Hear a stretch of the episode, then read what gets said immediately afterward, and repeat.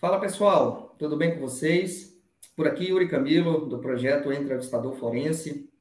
É, estamos iniciando uma outra live, né? A trigésima, pelo que eu estou vendo aqui, trigésima sexta live. Então, já passou uma galera boa aqui contribuindo com o projeto Entrevistador Forense. E hoje temos mais um convidado especial aqui. Daqui a pouquinho ele vai se apresentar aqui, né? Para quem não conhece ele ainda, né? Vai trazer um pouco da, da trajetória profissional dele. A gente entrou um pouquinho atrasado aqui, estávamos, até brincamos aqui, né, Rampinho? Estávamos gerenciando um risco aqui de, de problema de conexão, né? Mas deu tudo certo, tudo resolvido, né? O gerenciamento já está ok, tudo bacana, e a gente vai seguir com a live aqui. Então, pessoal, recados rápidos, como sempre, né?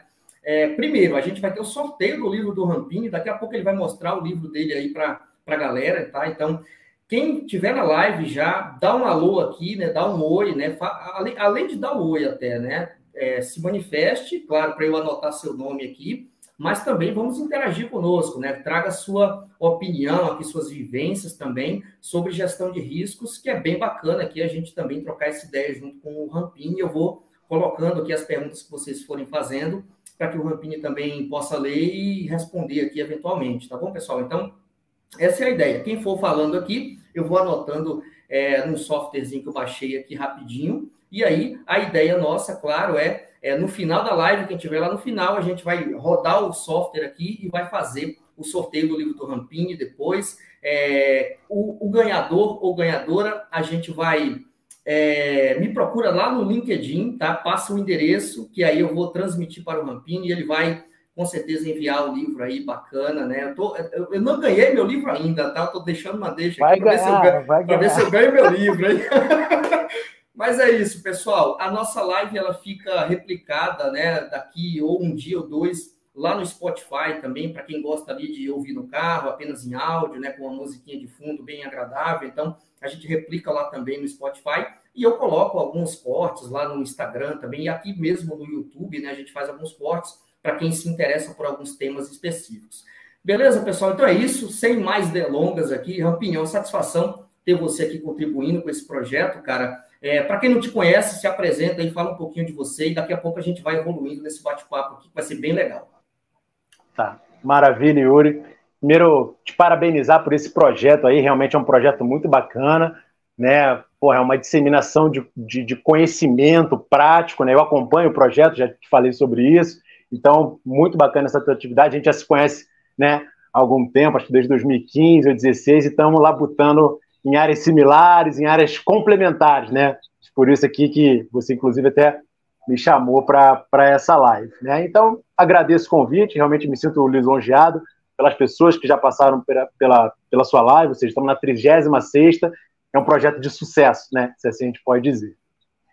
Como você me apresentou, eu sou Gabriel Rampina, sou pesquisador da USP, né? Então, sou engenheiro, fiz a minha graduação lá no Rio de Janeiro, depois cheguei em São Paulo, fiz o mestrado, estou aqui terminando o doutorado. Isso para citar a área acadêmica, né? na área profissional, atuei um tempinho como gerente de auditoria e agora como gestor de risco. Né? Então, estou nessa parte de gerenciamento de riscos, me facilita bastante essa questão de estar tá tanto na parte acadêmica, tanto na, né, terminando a minha tese de doutorado e também pegando né, os conceitos práticos.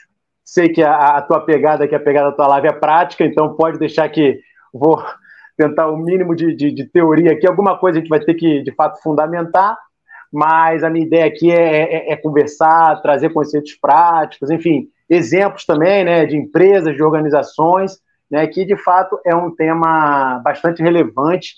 Né, eu sou suspeito um pouco para falar, mas é um tema bastante relevante essa questão do gerenciamento de risco. Né? A nossa live, basicamente, né, como a gente discutiu, você já apresentou, ela vai estar baseada no meu livro aqui, né, o nosso conhecimento. O final ganhador, eu vou enviar o livro. O Yuri também vai ganhar o seu livro também. Vou, depois eu, eu envio para você também, tá certo?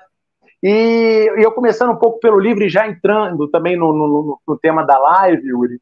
Esse livro aqui, na realidade, é fruto de uma inquietação que eu, que eu tinha, né? que eu tinha como gestor de riscos. Né? E a pesquisa né, me ajudou um pouco também esclarecer. Por isso que eu falo, academia e, e prática meio corporativo tem que andar junto, né? de um lado nem de outro. E, e, eu te falo assim, qual era a minha inquietação como gestor de riscos, o Yuri? É o seguinte, como a gente transmite né, para o conselho de administração, transmite para o investidor a potencialidade dessa ferramenta, tá? Porque para mim isso faz muito sentido. Né? Na verdade, é um tema que eu estudo diariamente, é um tema que, que para mim, eu aplico até na minha vida, sem ser vida profissional, na minha vida privada, no relacionamento, porque realmente tudo eu penso em matriz de risco, impacto, probabilidade, então faz muito sentido para mim. Mas quando eu chegava a isso para discutir com os gestores, não fazia sentido. Né? Ou melhor dizendo, fazia sentido, porque, mas para o gestor, independente se eu estou usando COSO, se eu estou usando ISO, se eu estou usando Origin Book, ele quer o resultado. Né? ele quer ver o resultado. Então, assim, o que, que, que o, né, o, o, investidor quer, o, a área de negócio quer? É lucro e imagem. Né? E quando eu falo de lucro e imagem, é o seguinte: eu, eu diminuo meu custo, entendeu? É, diminuo minha despesa, aumento minha receita e mantenho a minha, a minha reputação junto aos clientes e ao mercado. Ele quer isso. Agora, a ferramenta que eu vou usar para isso era, era indiferente. Então, eu tinha muito essa dificuldade. Eu vejo que a área, né, a nossa área, e aí eu, eu falo aqui para duas áreas, né? Certamente tem profissionais aqui que são gestores de riscos e tem profissionais aqui que são da área de negócio, vamos dizer assim, que, que bebem de, de, dessa fonte, de, dessa ferramenta. Então a visão é diferente, né? Eu, como gestor de riscos, é, é, eu, aí sim, eu tenho que entender o que é um COSO RM, eu tenho que entender o que é uma ISO, muitas vezes misturar né, as duas estruturas para chegar no objetivo da minha organização. Agora, eu, como da área de negócio, gestor de riscos, o que, que você pode me ajudar? Tá entendendo? O que, que você pode me ajudar para melhorar a imagem, independente da ferramenta que você vai usar? E aí eu, é, é, eu tinha essa inquietude, essa dificuldade né, de apresentar, poxa, como a gestão de riscos ela agrega valor real, tá? Ô, e aí que eu e até como, trans, como transmitir né, para o tomador de decisão de uma forma mais palpável, né, que, ele, que, ele, que ele até compreenda também e também que ele passe a gostar né, da gestão de risco. Eu, eu, eu, eu acho que é isso a tua inquietação né, que você falou. Né? Exatamente. Não, é, era essa a minha inquietação, porque a gente, por exemplo, quando eu fazia a minha apresentação para a minha equipe de riscos, maravilha, os dashboards, todo mundo já entendia, sabia se eu estava falando do COS ou da ISO ou da estrutura da, da, da própria organização, era tudo. Agora, quando ia né, para a área de negócio, conselho de administração, e aí ficava, aí você não pode tanto, porque ele não tem aquele aprofundamento, mas também você não quer ser tão raso, enfim, fica aquele trade-off ali do, do que apresentar, né? Sim. E aí eu falei, não, eu tenho que pensar em alguma coisa, eu tenho que estudar em alguma coisa que a gente consiga pegar a, a metodologia de gestão de risco, independente da estrutura, tá? E apresentar para a área, área de, de negócio, tá? Então, Sim. assim, o, o meu livro, a minha ideia, que eu vou basicamente discutir hoje aqui, né, com você e, e com a nossa audiência, é isso. É como é, é, é apresentar, materializar esse risco para que, de fato, é, o gestor entenda que é uma área importante. E eu também, né, tenho, é, é, como é que eu falo, eu cobro muito isso da, da, das equipes que eu, que eu coordeno, é o seguinte, não adianta a gente já pregar para convertido, certo? Sim. Eu falar de isso para quem entende, para quem gosta, isso aí, assim, é, é, é, pouco, entendeu?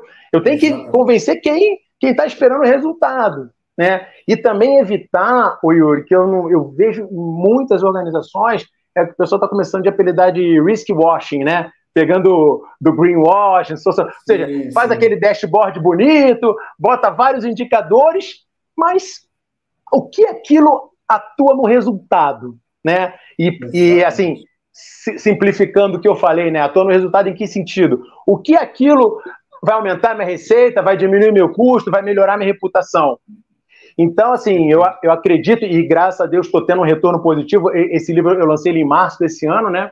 É, já estou tendo algum retorno positivo do, dos colegas que, assim, conseguiram enxergar de outra maneira, né? Então, ele, ele consegue atender tanto o pessoal da área que é gestor de riscos, porque eu botei um fundamento teórico pesado nele, principalmente no início do livro, mas também eu abordei muito a parte prática. Né? Então, eu acho que, que assim, né, é, é, foi, foi a minha pretensão, foi a minha inquietação, e eu acho que é, a gente consegue coordenar é, essa parte.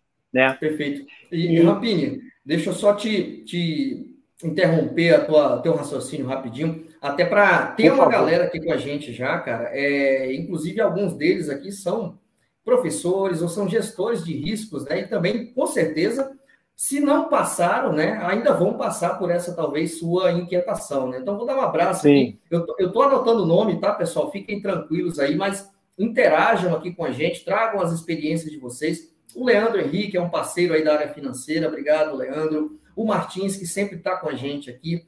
A Nani de Castro, a Nani é uma grande conhecedora aí de ISO, de COSA, professora da área. Obrigado, Nani, pela sua participação aqui. Nani, fica à vontade aí para você também trazer aqui as tuas vivências sobre isso, e até se você já teve essa inquietação é, do ramping aí em algum momento da tua vida, com certeza já, porque você já é, é veterana, digamos assim, nessa questão de gestão de riscos, né?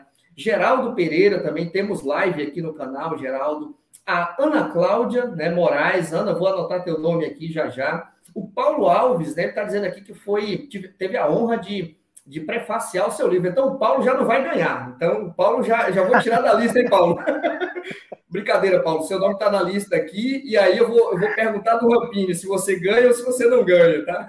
Se você ele já ganhou, ele já ganhou, Yuri. Ele ah, já ganhou então, dele. Eu vou tirar da lista, Paulo. Você está fora da lista, então.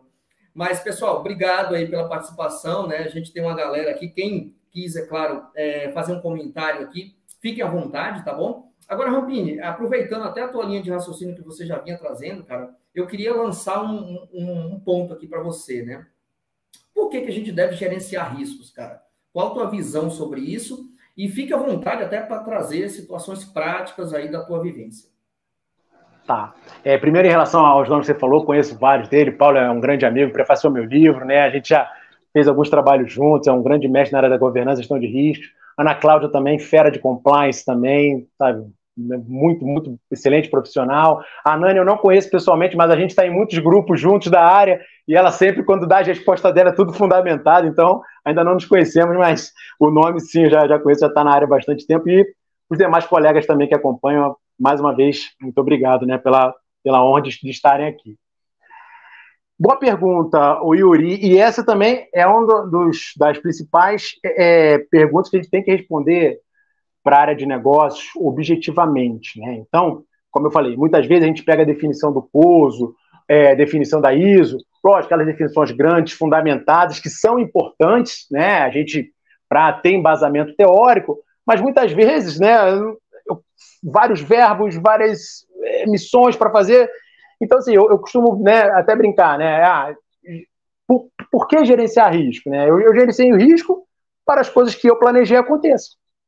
Tá? Eu gosto de trazer uma coisa mais simples. Eu planejei uma coisa. Se eu quero que ela aconteça, eu faço a gestão de risco em cima dela. Tá? É, sabe, eu preciso de um objetivo? Claro que eu preciso, eu tenho que trabalhar com meus objetivos. Então, a gestão de risco o quê? Para eu poder alcançar os meus objetivos, objetivos estratégicos, no caso que a gente está tratando aqui na, da, da, da, parte corporativa. Tá? Então, independente daquelas definições né, mais fundamentadas, eu, eu trago o risco um pouco de, dessa forma. Né? O risco assim, ah, é uma, uma, uma ameaça ao planejamento, ou uma oportunidade do, do não planejado. Né? Então, é um, é um evento que ameaça o meu planejamento. Isso é um risco. Né? Professor, o que é risco? Isso é um evento que ameaça o meu, o meu planejamento. Ou né, é um evento que ele traz uma oportunidade que eu não planejei. Certo? Então você pode olhar, tem gente que tem a teoria que chama risco positivo, risco negativo. Eu não gosto muito dessa teoria, mas enfim, tem uma, uma linha boa dessa. Né? Eu prefiro ameaça, oportunidade, enfim, mas aí é uma, é uma questão só de nomenclatura. Como eu falei, que pro, pro gestor do negócio, diferente do que eu vou chamar, entendeu? Ele quer vai saber o que eu vou ajudar ele. E já trazendo ainda nessa nesse minha introdução de conceitos, uma coisa que eu trago para pro, os nossos ouvintes aqui, que a gente também começou a mudar as organizações, é o seguinte: ah, oportunidade e ameaça. A gente viu que a área de risco, tratando tudo, tanto oportunidade ou ameaça, ele era muito mais forte no tratamento da ameaça, no risco, na essência da palavra, como a gente entende. A oportunidade, atualmente, a gente está passando para a área estratégica. Tá? Então, ela entra no planejamento estratégico. Porque se, se a gente é, analisar a fundo, o Yuri, as nossas estruturas de gestão de riscos, pelo menos na minha visão, né, os colegas podem se manifestar aí, eu sei que é, é, é um posicionamento, não vou dizer polêmico, mas não, não é um posicionamento é, é fechado, tá? é, a área de risco ela é muito mais forte, as nossas estruturas elas são muito, muito mais densas para tratarmos as ameaças ao planejamento. Então a gente viu que a oportunidade, a área estratégica, a área do planejamento estratégico, tratava melhor do que a área de gestão de riscos. Tá? Então isso já é uma, uma dica, eu digo que eu não assim, em algumas organizações a gente implantou isso, mas eu digo para pensar, né? Olha, na, na, será que na minha organização, ou será que nas empresas que são meus clientes, né? Eu, isso que o Rampini falou, será que faz sentido? Né? Enfim, em alguma organização, dependente da cultura, vai fazer, em outras não. Tá? A gente tem trabalhado dessa forma e tem obtido sucesso nisso. Tá? Deixar o chamado risco positivo com a área estratégica e deixar, o, de fato, as ameaças ao planejamento, aí sim, é, coordenadas com, com a área de gestão de risco, o comitê, enfim, dependente de, de, de cada empresa. Então, isso é um ponto. E nesse ponto, eu já trago isso, quem trouxe muito foi o COSO RM 2017, é o relacionamento da área de gestão de riscos com a área de gestão estratégica. Tá? Isso hoje, pessoal, não dá para viver de forma independente. O gestor de risco ele tem que fazer parte das reuniões de planejamento estratégico. Tá? Não, o gestor de risco ele tem que saber que ele tem que entender do negócio da organização que a gestão de riscos é apenas uma ferramenta. Como a gente pode falar da, da, da qualidade, gestão de desempenho, enfim, uma, mais algum processo gerencial, né, focando o quê? Atingir os objetivos estratégicos. Focando aquilo que eu falei, aqueles resultados que eu falei no início. Reputação, lucro, né? Então, mas para isso é necessário que o gestor de risco entenda no negócio. A gente ainda vê hoje, Yuri, muitas organizações que. Ah, e, e, e, dos dois lados, tá? Eu não estou ocupando só a área de negócio e também vejo que muitos gestores dizem: não, eu preciso saber a estrutura. Tá, e qual é o negócio da sua organização? Faz diferença. Faz muita diferença. Né? A minha organização, ela é uma multinacional? Não, ela só tem é, é, é unidades aqui no Brasil. Ela precisa de um reporte externo. Ela tem uma, uma auditoria. Qual, qual é a minha área de atuação? Então, hoje, é, a cobrança do gestor de riscos, é, a área de negócio, né, deve cobrar muito do gestor de riscos. Né? Não só entender a estrutura. Não adianta eu pegar um COSO, a, a mesma cachê eu ir aplicando, então, lógico, a estrutura sim, a ferramenta sim, mas eu, como gestor de risco, eu preciso entender do negócio. Tá? Isso é um ponto importante. E a área de negócio, a área estratégica, tem que trazer o gestor de risco também para a tomada de decisão. Certo? Não, não assim, não, não funciona, na minha visão, é, essa, ou trabalhar de, de, de, forma independente. Poxa, não, vocês fazem a gestão de risco, depois a gente vê. Não, não. Eu acho assim, no planejamento estratégico, na definição dos objetivos, o gestor de riscos tem que estar nessa equipe multidisciplinar, tá? E o que eu vejo, isso bastante, né? Alguns desafios, tá, Yuri, que a gente enfrenta é um de definir os objetivos, tá? Você chega numa, numa organização, né, a gente, ah, qualquer tipo de consultoria, alguma coisa, você conversa com gestores, precisa conversar com, com várias áreas, né, enfim, precisa conversar com, com estratégico, com operacional, com tático, enfim, você tem que entender a organização e a gente faz, não vou dizer que é uma brincadeira, né, mas a gente faz uma pergunta, qual o objetivo da empresa? Yuri, vem cada resposta que você pega, você fala assim, cara, você, vocês estão na mesma empresa? Né? Porque assim, e, não é um erro de uma ou outra empresa, isso é cultural. Porque como é que a gente define. A área estratégica definiu o objetivo. Pá. Começa que ela já tem uma dificuldade em divulgar isso, em comunicar esse ponto. Tá? Então, esse é um ponto que eu, mais para frente, vou falar. Comunicação. A empresa tem que saber qual, qual o objetivo da organização. Ok, e muitas vezes isso é uma definição que fica no planejamento estratégico, né? Eu ia falar impresso, mas hoje não, no, no PDF ou na nuvem do planejamento estratégico, isso não, não é repassado. E muitas vezes, né, esses objetivos, se eu posso dizer assim, eles não são tão objetivos assim. O que, que eu quero dizer? E, e você e vários colegas que estão aqui presentes vão se identificar. A gente pega um objetivo de alguma empresa. Ah, sei lá, da área de saúde. Ser referência na área de saúde no âmbito nacional. Eu pergunto para o gestor: quando você vai atingir o seu objetivo? Quando eu for referência. Quando você vai ser referência? qual foi a métrica que você amarrou para você definir que a sua organização é referência naquela área? Ah, não, olha, eu tenho, vou ter 80% do mercado comigo, eu tenho 80% dos clientes comigo, 50%, 60%, enfim, ok. Então, eu já sei. Quando eu atingir essa meta, quando 70% do, do, do mercado for meu cliente, eu sou uma referência no mercado. Aí a gente começa a ter um objetivo. Né? Então, é, é, é isso que eu, que eu, que, eu, procuro trazer, não só na área de gestão de riscos, né? isso aí é, é sempre, e também é, participando do planejamento estratégico, participando né, de toda a área estratégica, a gente, como gestor, pode trazer essa ideia. Né? E aí o gestor começa a pensar, realmente, eu, tenho, eu tenho que definir. Não adianta botar missão, valores, aquela que tá, realmente fica, fica às vezes bonito, o pessoal costuma, às vezes, bota na parede, bota, é, vale a pena, faz parte da comunicação também. Mas até que ponto aquele objetivo ele, ele é mensurável, ele é atingível, né? Quanto que eu vou chegar nisso, tá? Então acho que esse ponto, falando de sobre objetivos, né, objetivo estratégico, ele é muito importante ser definido, né? E, e, principalmente, e o pessoal fala, lógico, eu vou ter o objetivo da minha área, eu vou ter o objetivo do meu setor, até aí tudo bem, até porque para eu fazer a gestão de riscos, eu preciso ter os meus objetivos, né? Claros e, e, e bem definidos. E nisso aí, lógico, eu vou ter um objetivo geral da organização. E isso é uma coisa que todos têm que saber. Qual é o objetivo da, geral da minha organização? Tá? E a gente vê muito isso nas reuniões, de, enfim, de kickoff, enfim, de, enfim, a gente, quando conversa, a gente vê isso. É, é um primeiro ponto que a gente é, é, começa a balizar, alinhar numa consultoria, é, é definir o objetivo. Né? E o professor Paulo aí que está assistindo, ele, ele, fala muito sobre isso, né? onde é objetivos a riscos. Né? Esse, esse, é o mantra dele, porque eu preciso ter, ter o, o, objetivo definido. Tá? Então, esse é um ponto. Defina os seus objetivos, tá? O objetivo da, da, da empresa. E pegando essa esteira dos objetivos, que eu já citei ainda agora, Yuri, a questão da falta de comunicação. Né?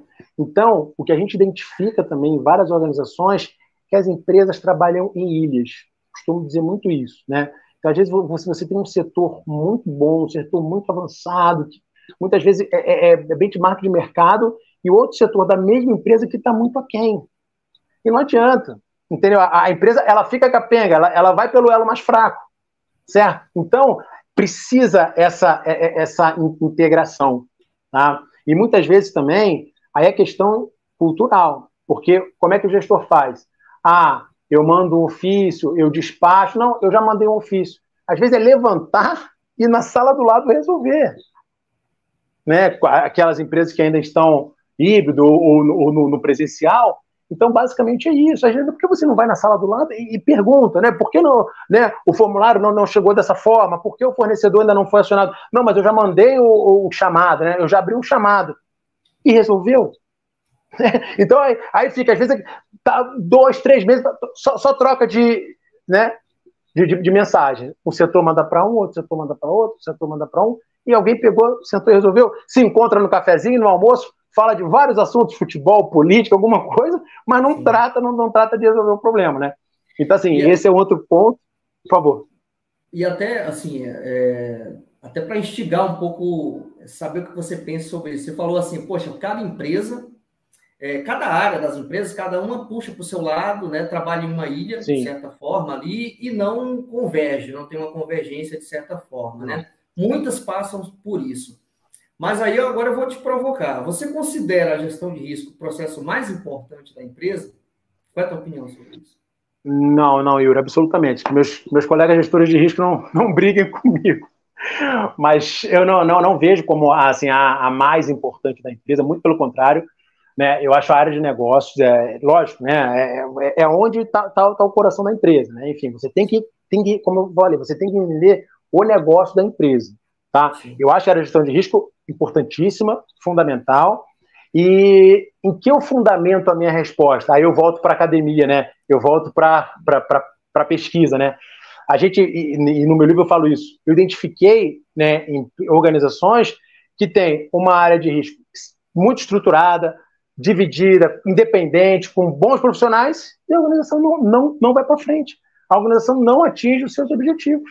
Né? E muitas vezes estoura até alguns escândalos, não vou citar nomes aqui, mas né, os colegas da área sabem. Você pega eh, empresas que recentemente tiveram escândalo, você pega a área de gestão de risco e governança altamente estruturado, pelo menos no papel, tá? Pelo menos no papel. E você tem organizações que têm, que olhando, né, num primeiro momento, estrutura, às vezes muito incipiente, estão rodando aquele primeiro ciclo ainda, naquela sua tabelinha do Excel simples, e atingindo seus resultados, Yuri. Falando, enxuta, sabe? Dando retorno para a sociedade, dando retorno para o investidor, né? E aí a gente questiona até, a, aonde está tá, tá, tá, o problema, né? Porque se fosse assim, se eu né, me, posicionar na área, a gente é mais importante. Então, ou seja, quem tem gestão de risco estruturado está muito bem. Quem não tem uma gestão de risco estruturado está muito mal. Mas não é assim.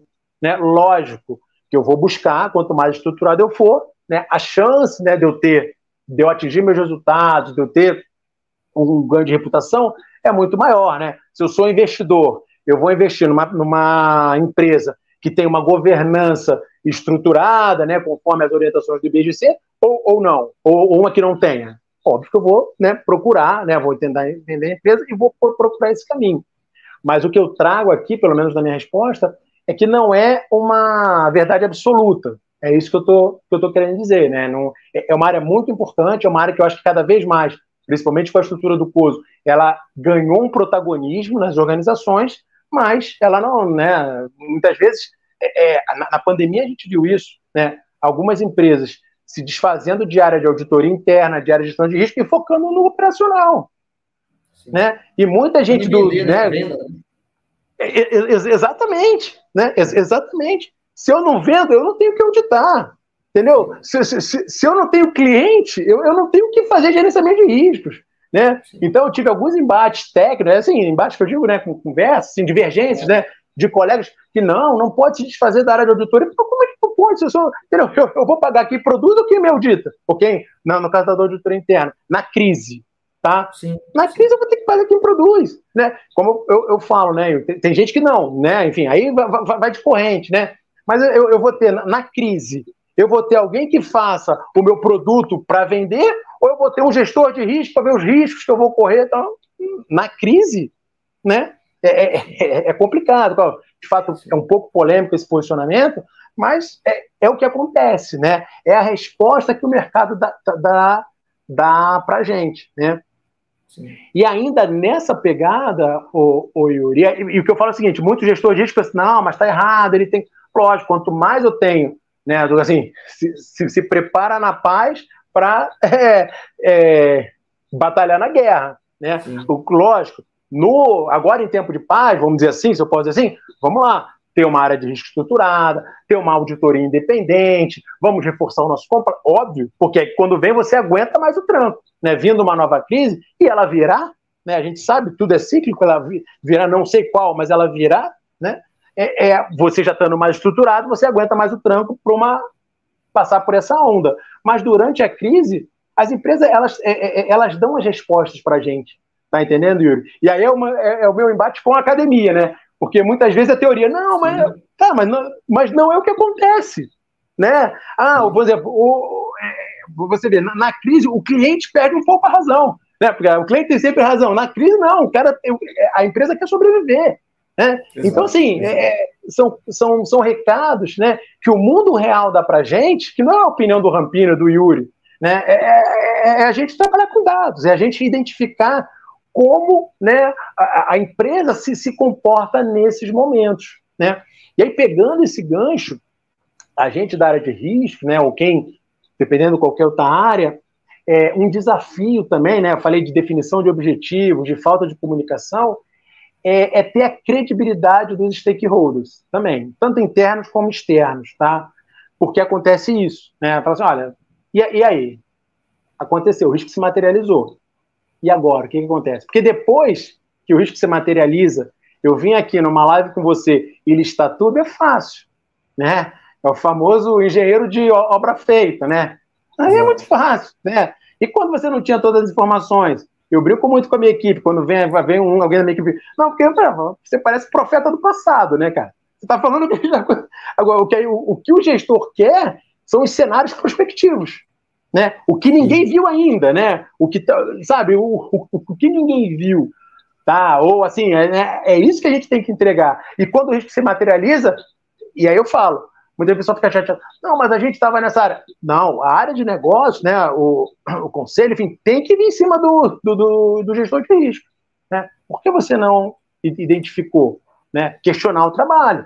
Faz parte, né, pessoal? Faz, assim, na minha visão. Não estou dizendo, não estou procurando, que isso também não adianta, ah, procurar culpados, enfim, isso aí não, não é, na minha visão, uma atitude, a não ser se for um, né, uma, uma, uma atividade dolosa, aí você tem que procurar, mas digo assim, né, profissional erra, profissional acerta, você vai pegando experiência, mas eu digo que a gente tem que estar sempre, o gestor de risco, ele tem que estar sempre inquieto, ele tem que estar sempre o chato da situação, se eu posso dizer assim, por isso que ele tem que participar, entendeu? Ele, ele, ele tem que chegar junto. Teve né, uma, uma empresa, pegando também agora um, um gancho prático, né, que, enfim, dentro dessa ideia, né, escutaram a consultoria de, de, entrar, né, do risco entrar no planejamento estratégico. E foi um fato bem, bem curioso, né, é na, uma empresa que atua na área de, de educação, né, na área de, de, educação, tem várias, enfim, vários é, fomentos de capacitação, enfim, né, é uma empresa dessa área, Uhum. É, no final de 2019, ou seja, antes pandemia, outubro de 2019, né, a nossa equipe de risco estava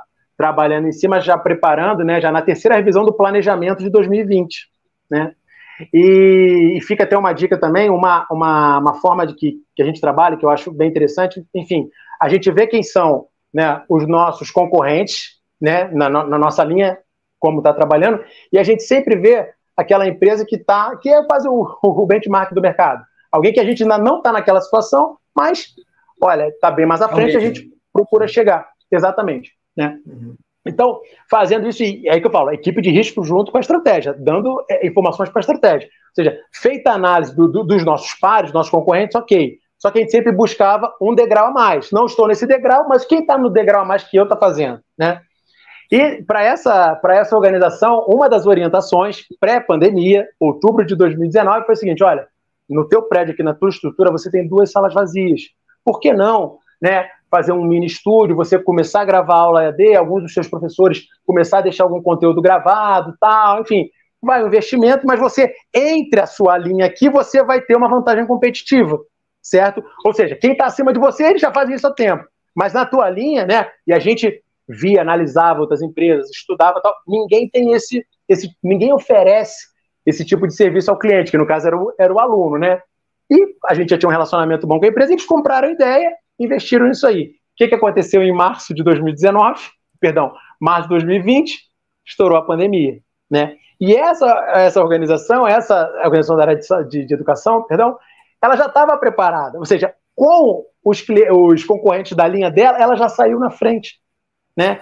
quando equipamento de informática ficou mais caro, para você montar um estúdio ficou muito mais custoso, você capacitar os seus professores do formato EAD foi diferente, ela já deu um passo à frente, né? E aí, né, até hoje a gente tem relacionamento, enfim. Não, vocês adivinham. Não, ninguém adivinhou nada, cara. Eu não sabia, porque tudo bem, a pandemia já estava rolando, né? Fora do Brasil. Mas em outubro de 19, ninguém, ou poucos, né, imaginavam que ia chegar como chegou, enfim.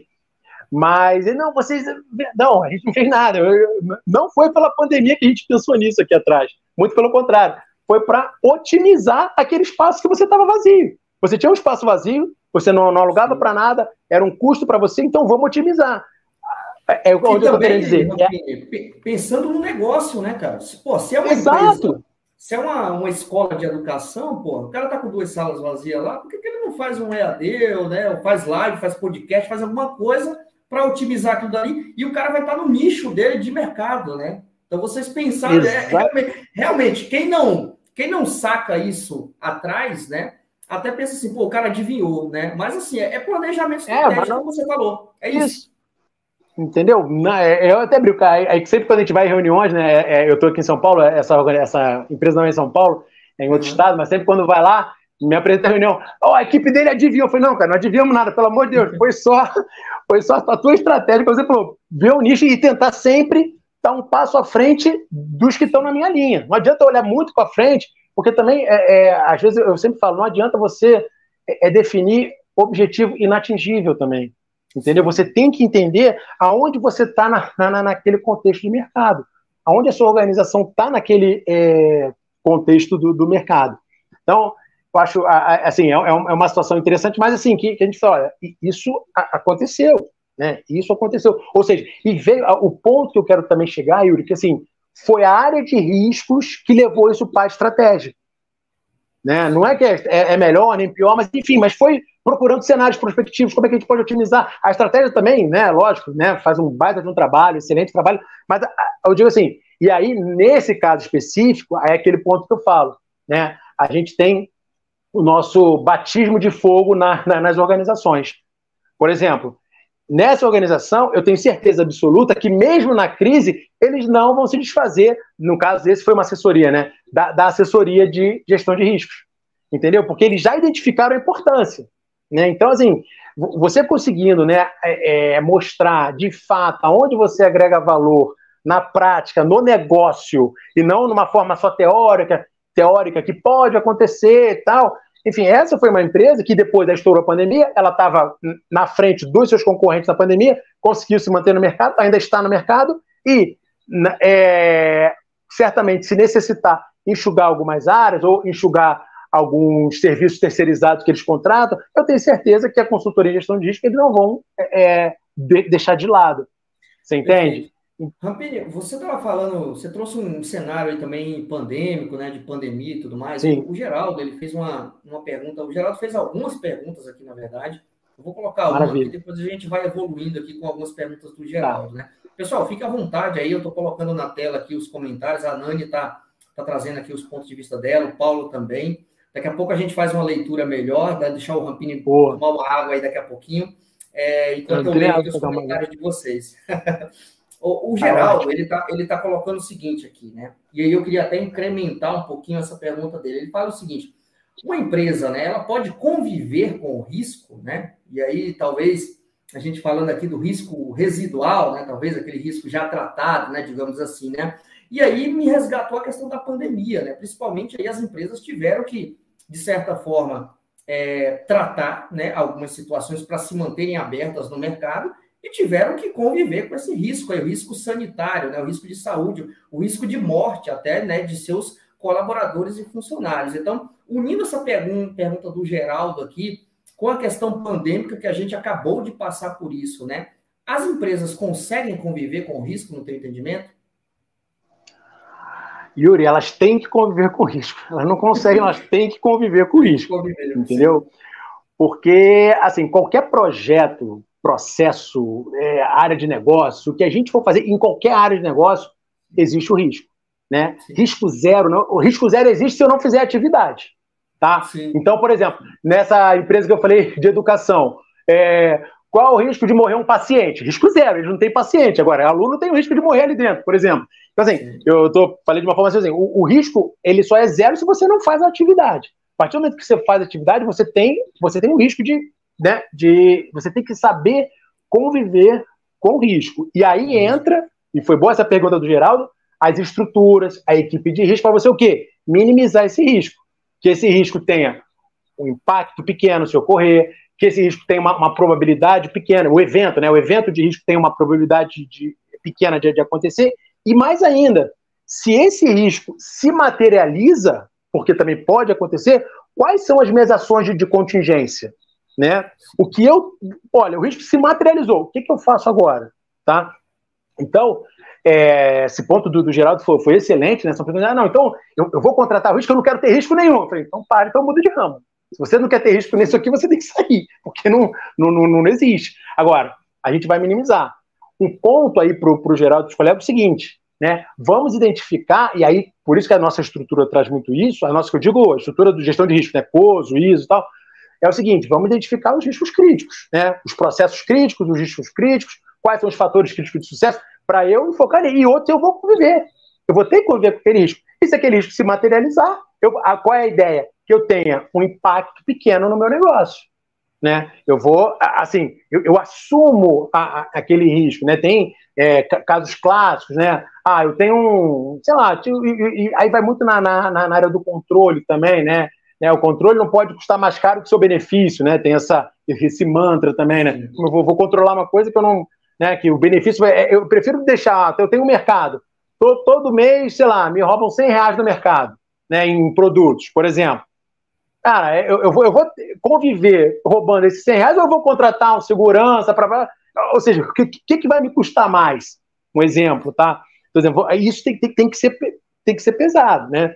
Então, esse é o ponto do risco. Mas, pensando que a gente vai ter que conviver com risco, né? A gente vai ter que conviver com risco, a gente vai ter que. A estrutura faz o quê? A gente identificar os críticos, né? O que a gente tem que tratar, né? Aí a gente entra naquele, naquela ideia de é, é, apetite a risco, tolerância a risco, e os outros, naturalmente, a gente vai ter que conviver com aqueles, aqueles riscos.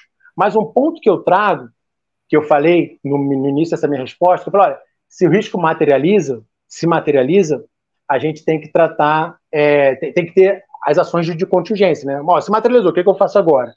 E esse, o Yuri, eu vejo que é um ponto falho de várias organizações, tá? Aonde o que, que eu quero dizer? Pensando assim, eu tenho um risco, eu tenho a causa e tenho a consequência desse risco. Tá? Eu tenho um evento de risco no meio aqui, eu tenho a causa de um lado e a consequência do outro, tá? O que a gente, se eu posso dizer assim, é bom em tratar a consequência, porque ela já se materializou. Então, beleza. Aí eu tenho que fazer alguma coisa. Ou seja, eu tinha um evento de risco, esse, esse evento né, virou um risco, ele, ele se materializou, né? Então eu vou atuar na consequência. Então, os bons, né, a gente vê muito, ó, vamos atuar na consequência. Só que eu falo, gente, isso aqui já é gerenciamento de crise. Tá? Agora você, já, você já, já, está na crise, tem que fazer o gerenciamento. Qual o nosso desafio? É atuar na consequência. Perdão, é atuar na causa. Porque o que, que eu quero? O que eu, eu quero é que aquele risco não se materialize. Então, eu tenho que ser muito bom em atuar na causa para ele não se materializar e eu ter que fazer as minhas ações de contingência. Agora, o desafio é saber quais são as causas reais. E mais ainda, Yuri, as causas que eu consigo atuar. Porque, por exemplo, teve uma organização também, a gente fazendo um trabalho de levantamento de riscos, né, identificação, eu também vou chegar nessa parte, é muito importante esse trabalho de identificação, já ajuda muita coisa, né, lógico, o ideal é você fazer o processo todo, mas a identificação é muito importante. E aí a gente discute com o gestor quais são as causas, tal, enfim, e o gestor levanta as várias causas. Aí, por exemplo, o cara fala assim, né, ah, a gente nessa nossa área tem uma, uma legislação muito pesada, a gente tem um, um, o poder regulatório muito em cima. Ou seja, a causa disso pode é, é, vir a matriz daquele risco. Eu falo, tudo bem. Aí eu pergunto, mas você é legislador? Não.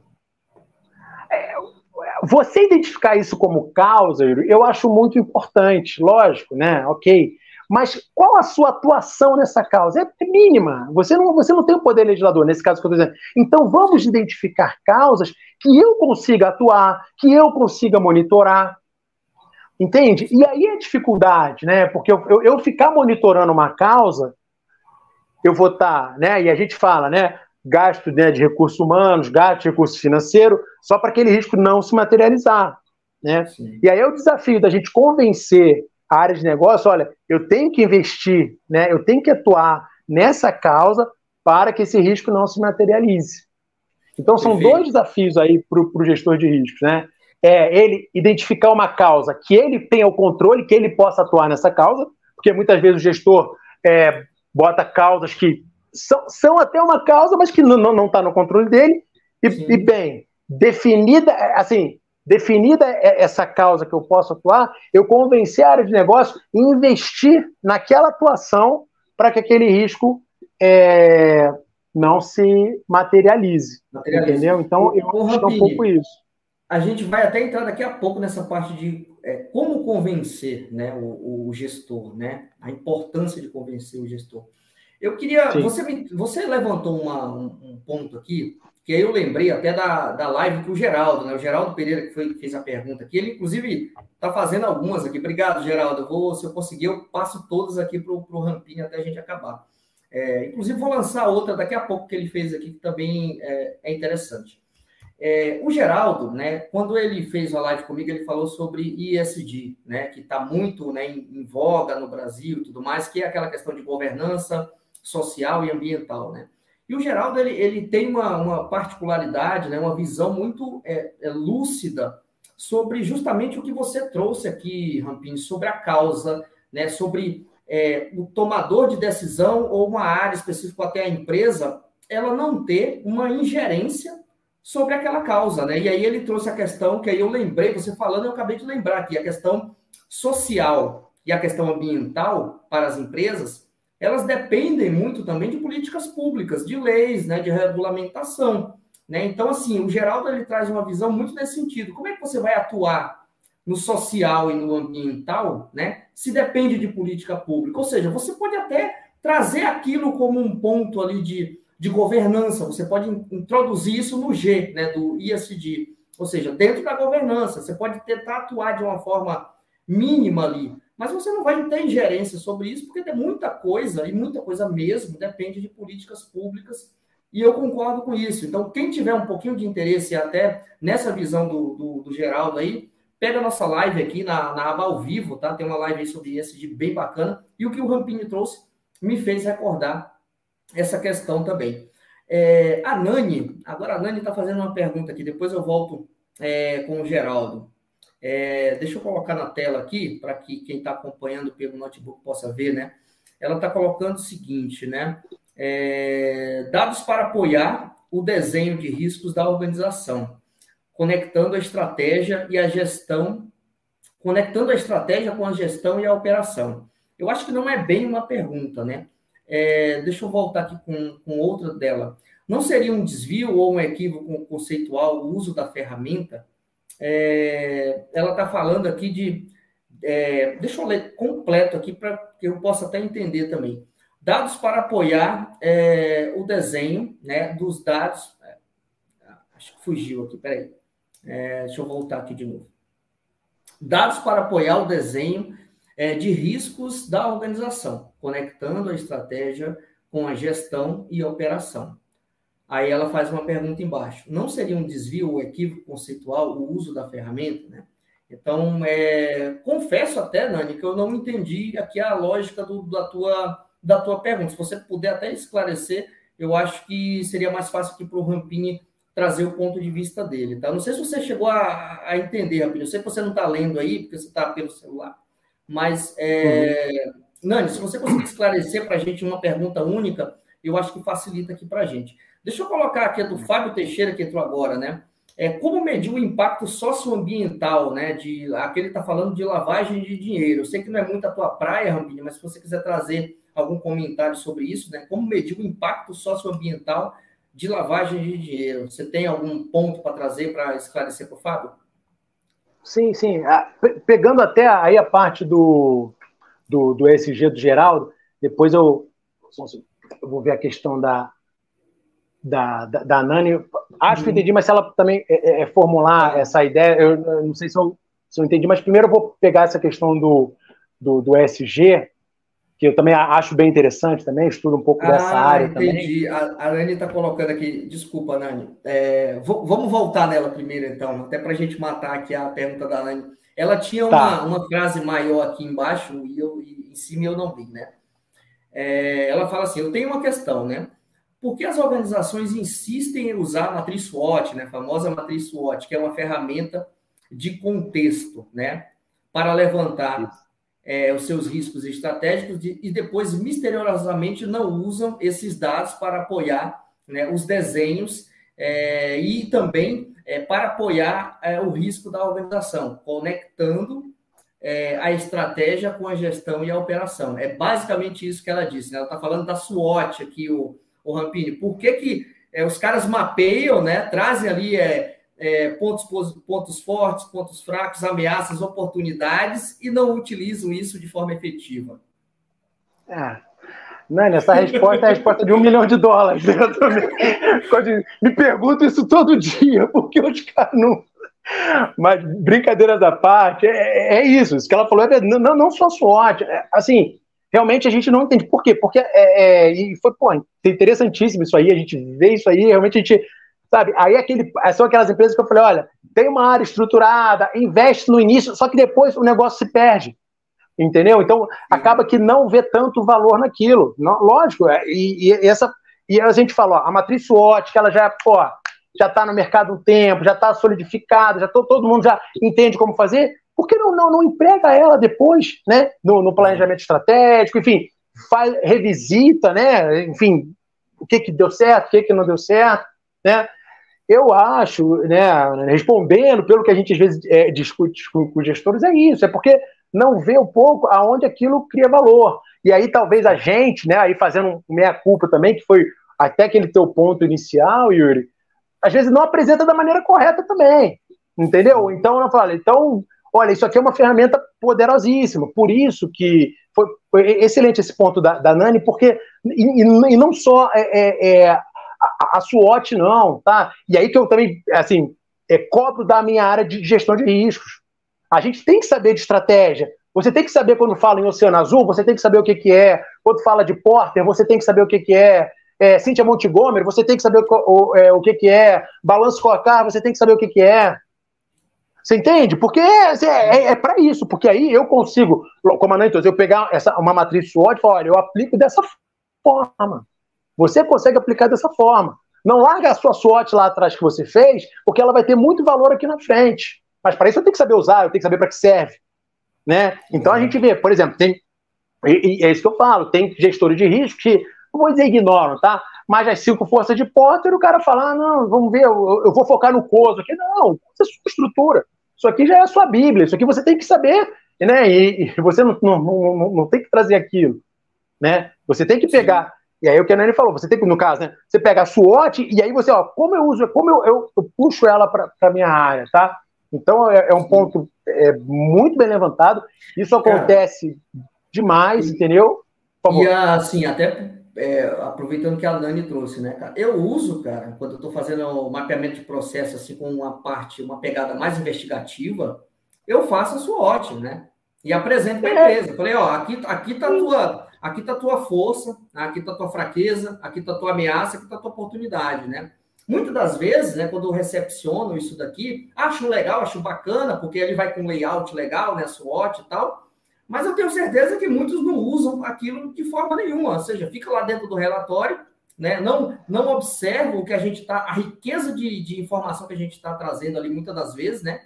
E você pode usar é, até nas áreas de compliance também, essa questão de, de matriz SWOT, porque ela serve para tudo, cara. É uma ferramenta muito bacana, né? E a, e a galera não se atenta para isso às vezes, né? E aí é, é o que você trouxe lá atrás, né? Foca muito na consequência imediatista ali, né? Que é, é, aquela, é aquele ponto, é aquela gestão de, de crise, como você trouxe, mas não volta aqueles passos atrás, né? Para olhar, para não deixar o risco materializar, para não focar na causa, né? Por exemplo. É bem bacana isso. Não, é, é, exatamente. Eu falei.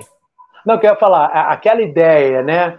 É, que eu falei da área de educação, o SWOT é, é, um, é, uma origem daquilo. A gente não, não usou SWOT, mas eu quero dizer assim, você também trabalhando com a, com a matriz SWOT, você chega naquele ponto. A, ou seja, a matriz SWOT, ela é um exemplo, né, que agora para ficar mais nela, né, que é a mais popular, assim, se eu posso dizer, Sim. ela vai ajudar muito esse planejamento, bem feita, né, feita com, enfim, né, querendo de fato utilizá-la, ela vai conseguir você ver, né, e aí sim você traçar os cenários prospectivos, que é onde a gente bate muito também. Vamos olhar para frente, olhar para trás, ok, mas enfim, lógico, serve como sim. aprendizado para não errar de novo, mas eu eu, eu, ainda insisto, eu combato muito esses profetas do passado, entendeu? Eu quero que eu, a minha guerra é para o risco não se materializar. Entendeu? Não, então, aquele... Ainda bem, ainda bem que eu consegui, ainda bem que eu consegui ler aqui a, a, a pergunta da Nani, porque ela foi bem interessante, só que ela estava em várias partes separadas, eu acabei aqui, a, a, conversa foi evoluindo, eu não consegui pegar o início, né, digamos assim. Mas obrigado, Nani, obrigado pela, pela é, colaboração aqui, bem bacana. É, Fábio, Fábio Teixeira, ele entrou aqui, ele está dizendo que estava lá no, no curso Red de Compliance. Obrigado, Fábio, obrigado pela presença aí. Fica à vontade, Fábio. Já já a gente vai ler aqui a tua pergunta. Vou voltar na tua pergunta sobre a questão de, de lavagem de dinheiro lá e a questão socioambiental, tá? Queria colocar essa aqui do Geraldo, já que é algo que a gente já está falando de certa forma, né? É, ele faz o seguinte, o Rampini, a habilidade de identificar riscos sem um mapeamento efetivo de todos os processos da empresa, pode existir isso? E ele traz uma pergunta até lá atrás que eu me recordei agora, né? É, se é possível também a gente identificar riscos sem mapear processo. Dá para fazer isso? Olha, cara, é como diz, né? É, é o ponto que, vamos dizer, classicamente eu diria que não, tá? tá. Se eu for para você, pergunta de, de academia, você é, consegue identificar risco sem mapear processo? Não. Você tem que ter os seus processos mapeados, em cima dele você é, identifica isso. Então, essa seria uma, uma, uma resposta clássica. Mas eu, eu, vou encarar isso como um, uma, uma, provocação no bom sentido, né? Isso. Assim, no sentido de assim, eu vou trazer um outro ponto para inquietar o Geraldo também, né? Em que, em, em que sentido? volta a falar, classicamente sim, perdão, classicamente não, você precisa ter o processo mapeado para você identificar os seus riscos, tá? Mas mais que o processo mapeado, o que, o que eu falaria que não dá sem, é sem os objetivos, tá? Se eu não tiver os meus objetivos, aí, aí eu diria, não tem, na minha visão, não tem como você identificar risco sem, sem um, um, um objetivo. Sem o, o, macro, perdão, sem, sem os processos mapeados, por que eu, eu, eu falo isso? Né? Porque na prática, a gente se, se, depara com isso. Aí eu falei, aí por isso que eu falo, né? Na teoria, a, a, academicamente não, você tem que ter os processos mapeados para você identificar seu risco. Mas quando você chega numa organização, grande parte não tem os processos mapeados. Né? E, e, dependendo da situação, você não tem condições de primeiro mapear os processos para depois fazer a identificação dos riscos.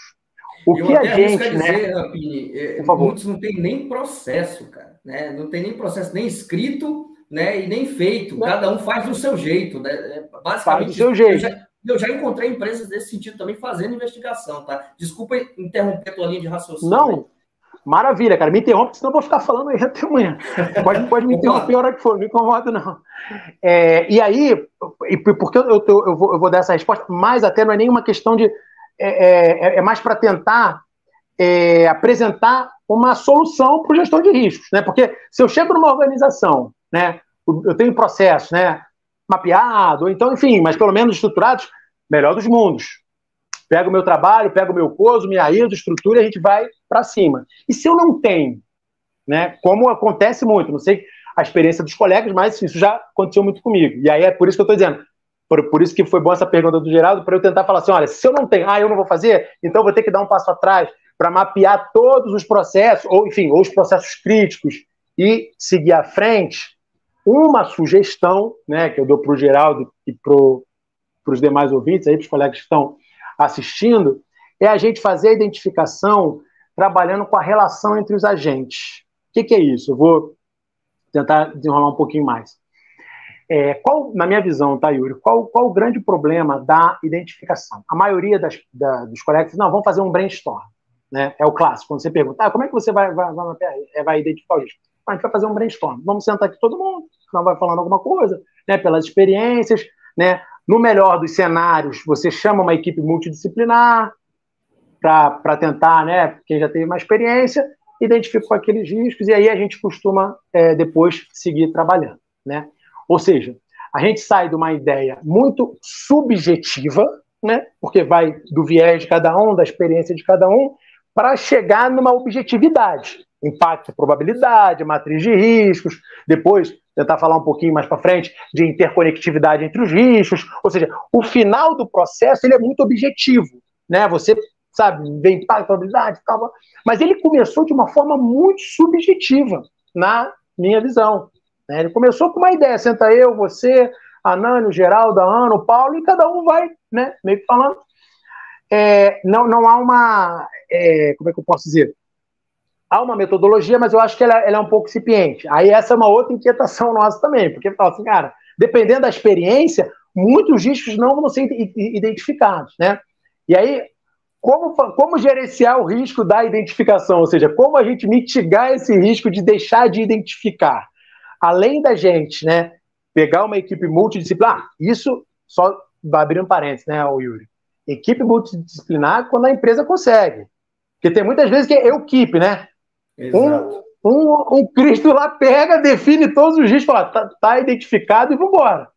Tá? Acontece, é raro, mas acontece muito, né?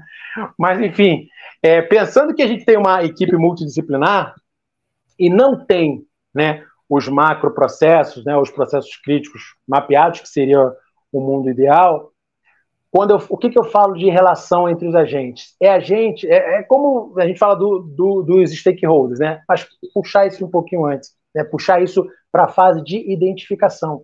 Eu levantar, por exemplo, estou ah, pegando um, um, um, processo específico, né, um, um, projeto, ou quero atingir um objetivo.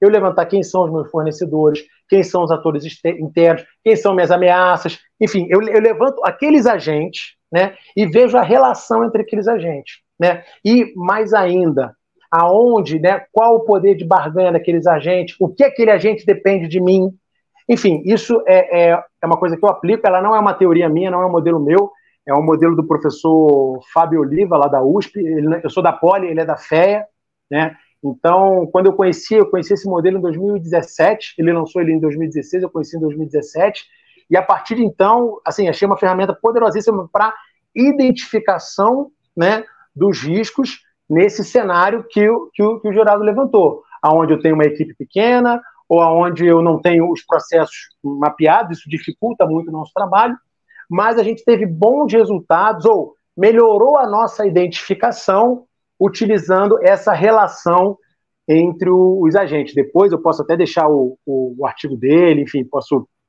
disponibilizar, porque, assim, Aproveitando até que a, que a gente está nesse tema ainda, antes da gente avançar, o Álvaro está trazendo uma, uma, questão aqui de software, de inteligência artificial bem bacana, daqui a pouco eu coloco aqui para você.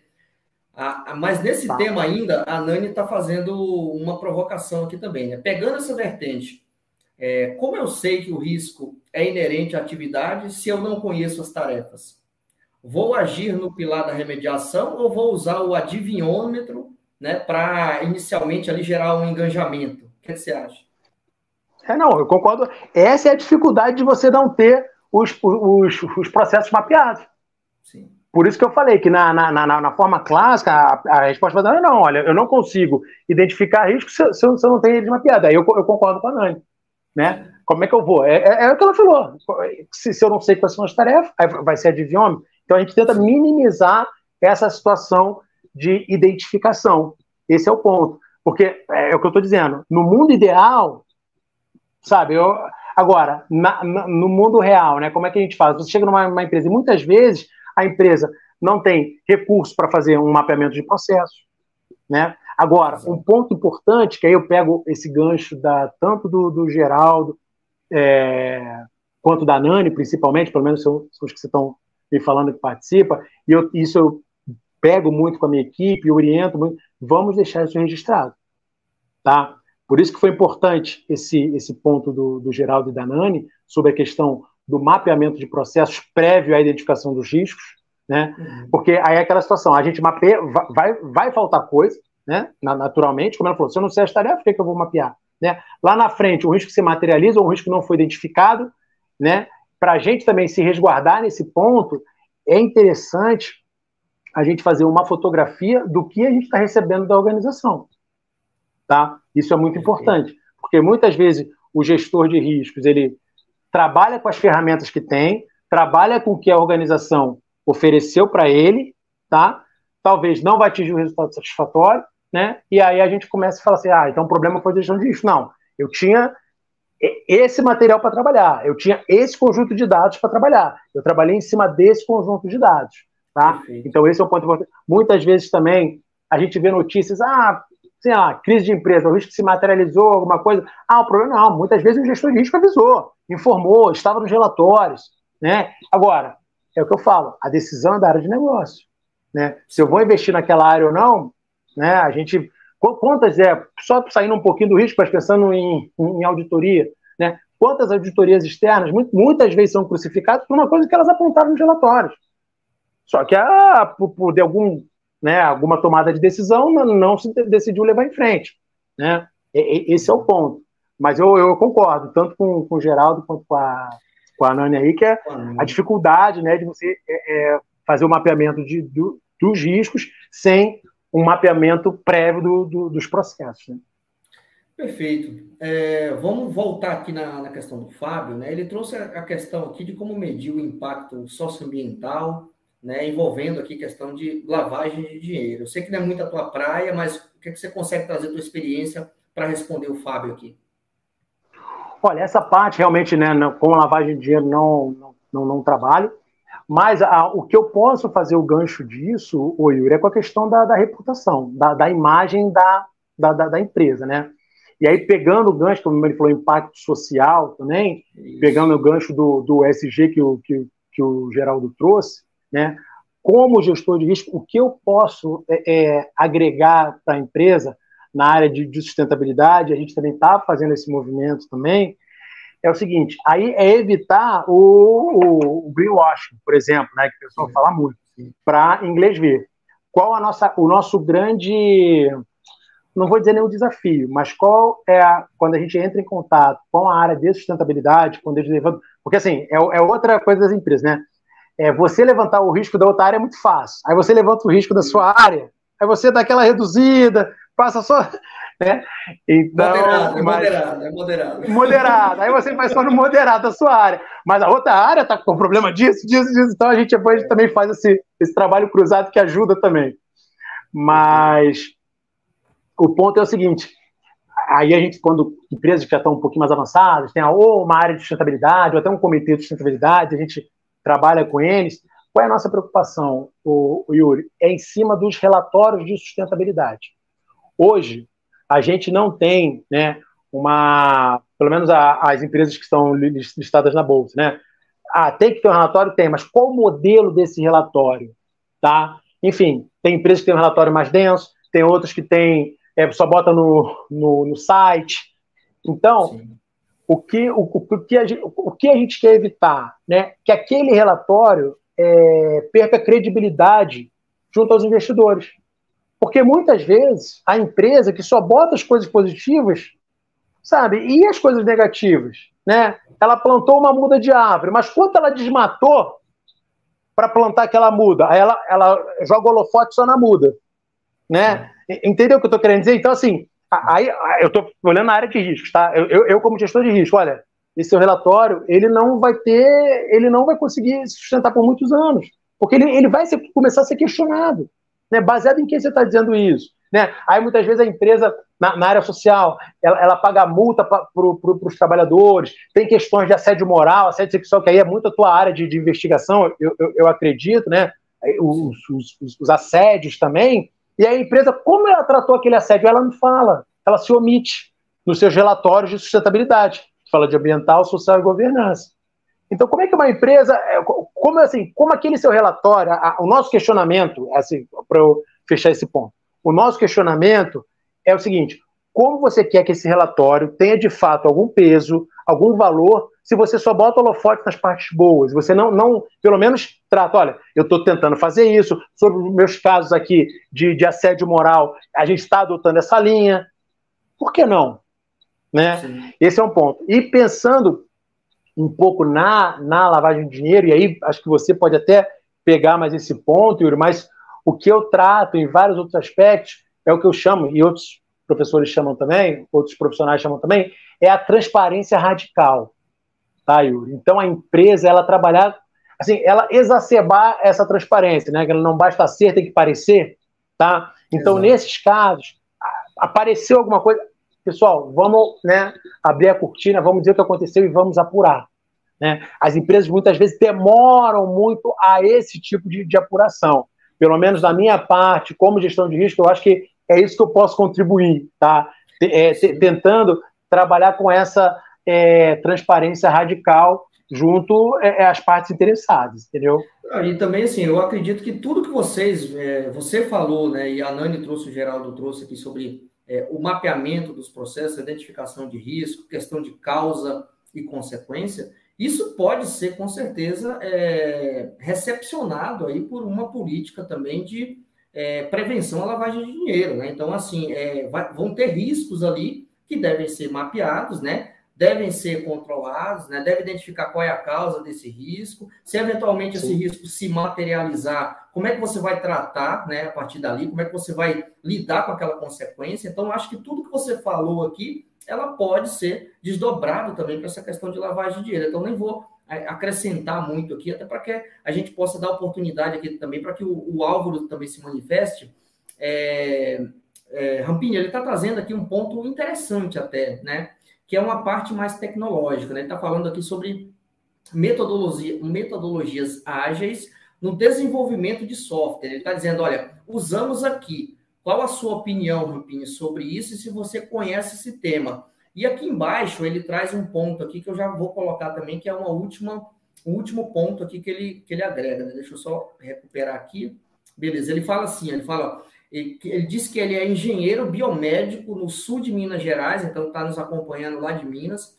E ele diz o seguinte: ele disse que tinha muita dificuldade para mapear processos no ambiente hospitalar pela falta de disponibilidade de pessoas e a própria dinâmica do hospital, né? Então ele traz essa questão é, tecnológica aqui, até utilizando inteligência artificial para gestão de risco, e também fala da dificuldade que ele tinha né, lá no trabalho dele. Então, é, como é que você encara, Rampinha, essa questão de inteligência artificial, utilização de software, para, claro, auxiliar na gestão de risco?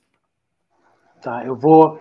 E o, o problema do hospital lá que ele falou é, é processos que ele falou. É, ele, disse gente tinha, ele disse que tinha dificuldade né, para mapear os processos no ambiente hospitalar pela falta de disponibilidade de pessoas, né? E a própria dinâmica também do hospital, ele está colocando como dificuldade também. Tá? Tá. Eu vou começar por essa última, depois eu pego do, dos métodos ágeis, tá? tá é, é, o Álvaro, né, Álvaro? Isso aí não é só porque você estava no hospital, não. Problema para mapear processo. Isso é uma guerra de, de, basicamente toda a área de negócio, tá? Eu, pelo menos o, o que eu tenho é, é, contato, que eu, que eu já tive contato, né? Daí até a questão, certamente, acho que foi nessa ideia que o, que o Geraldo perguntou, que a Nani também entrou no circuito, porque é um desafio, né? A gente convencer a mapear processo, e mapear processo de verdade, né? Coisa que, de fato, agrega em valor, discrimine as tarefas, como, como, como a Nani trouxe para cá, realmente é bastante difícil, tá? Você ter uma equipe para isso, você capacitar uma equipe que saiba fazer mapeamento de processos, né? Até que ponto o, o, a área de negócio quer investir nisso, né? Como você falou, você está tá, tá no hospital, né? Enfim, você, você quem tem que investir nisso? Lógico, né? Em tese, lógico que tem, seria muito bom. Mas dizer, essa, essa dificuldade, e aí eu acho que é, é, é interessante essa live que a gente está fazendo, é interessante o projeto que o Yuri faz, enfim, porque é isso, né? A gente compartilhar ideias, né? Compartilhar dores, né? Porque, enfim, a gente começa a ver que, olha, não é só a minha área, né? Eu acho dificilmente, Alvo, só, só, fechando essa questão do processo, o hospital vai te dar, ou dar para quem quer que seja, na área de gestão, uma baita de uma equipe para mapear ma ma processo. Era o que eu desejaria, tá? Mas eu acho difícil olhar por esse, por esse enfoque. Aí por isso que eu até respondi, né, naquela, olha, a gente, né, se, se não tem processo, mas vamos, vamos começar a trabalhar com o que a gente tem, né? Mas só o Álvaro já, já ter essa percepção já é muito importante, né? Ou seja, ele está entendendo que ele está num ambiente que, olha, eu tenho pouca gente, né, o, o holofote, estou numa área de saúde que o holofote não, não é para área de, né, nesse tipo de gestão, enfim, eu vou trabalhar com, com o que eu tenho. E, faz, e fazendo isso, eu já pego o gancho dos métodos ágeis. Conheço, tá? Acho é, é que auxilia muito, a inteligência artificial vai, vai ajudar bastante a, a questão também da, da gestão de risco, das áreas de negócio, tá? Eu acho que se você consegue, se você tem gente para implementar as metodologias, as metodologias ágeis, eu acho que seria muito importante e vai agregar muito valor a você. Você vai ter uma, uma agilidade e principalmente uma interdisciplinaridade, uma interconectividade entre as áreas muito boa. O que eu ressalto, Álvaro, e aí eu, eu ia falar isso antes, mas foi bom você ter perguntado que eu senão podia passar batido, tá? É, não sei se é você que está implantando isso, não, é? não sei se é a sua equipe, enfim. Só cuidado para a gente não ter aquela percepção daquela bala de prata, tá? Ah, são os métodos ágeis que vão resolver todo o meu problema de gestão de riscos, tá? E muitas vezes não é, tá? Muitas vezes não são, tá? Então, muitas vezes a gente foca, né, numa ferramenta que é muito boa, que, que, que é nova, tal, mas assim, o problema é cultural, né? O problema é a gente acreditar que aquilo funciona né, para não virar a minha, a, a minha grande guerra, o meu grande desafio, né, com a minha equipe é isso. Eu não quero fazer nada, nada fazer, ah, ou, ou porque está na moda, ou porque tem um layout mais bonito. Não, isso não, não me interessa. Não estou dizendo que é o caso do Álvaro, não. Eu só estou falando para a gente, às vezes, não se perder na essência, tá? Por causa da, da, da, da, forma que a gente vai usar. Né? Muitas vezes, por exemplo, é, um processo que a gente mapeia com, a matriz SWOT, que é do século passado, né, vai ter muito é, é, mais efetividade, vai atingir muito mais resultado do que talvez um Scrum da vida, os, os, os métodos ágeis, entendeu? Então, assim, só para a gente pensar nisso agora, lógico, um, uma metodologia ágil bem empregada, melhor dos mundos, né? Melhor dos mundos. Se vocês têm gente para isso, se vocês capacitar o pessoal para isso, e isso está rodando, estado da arte, né, é o que é o que a gente deseja, é o, é o que a gente quer, né, pelo menos é a minha visão. Sei, é, você não está lendo aí, mas o, o Álvaro trouxe o ponto aqui crucial que você falou e eu também concordo, né? A questão cultural, né? Ele até colocou, achei que você não fosse falar nisso, mas é pura verdade, né? Então, assim, é, você pode estar com a metodologia ágil ou qualquer metodologia, né? Metodologia inteligência artificial, você pode estar usando todos os parâmetros ali, né? De atuais para fazer uma gestão de risco eficiente, mapeamento de processo eficiente. Mas se você não der esse passo atrás, como o Rampini falou, e olhar para a essência, principalmente para a cultura da, do local, da situação, né? principalmente para utilizar essa questão cultural até para que você possa sensibilizar ali os tomadores de decisão para uma gestão mais estratégica, você pode usar a metodologia ágil o que você quiser e não vai para frente, né?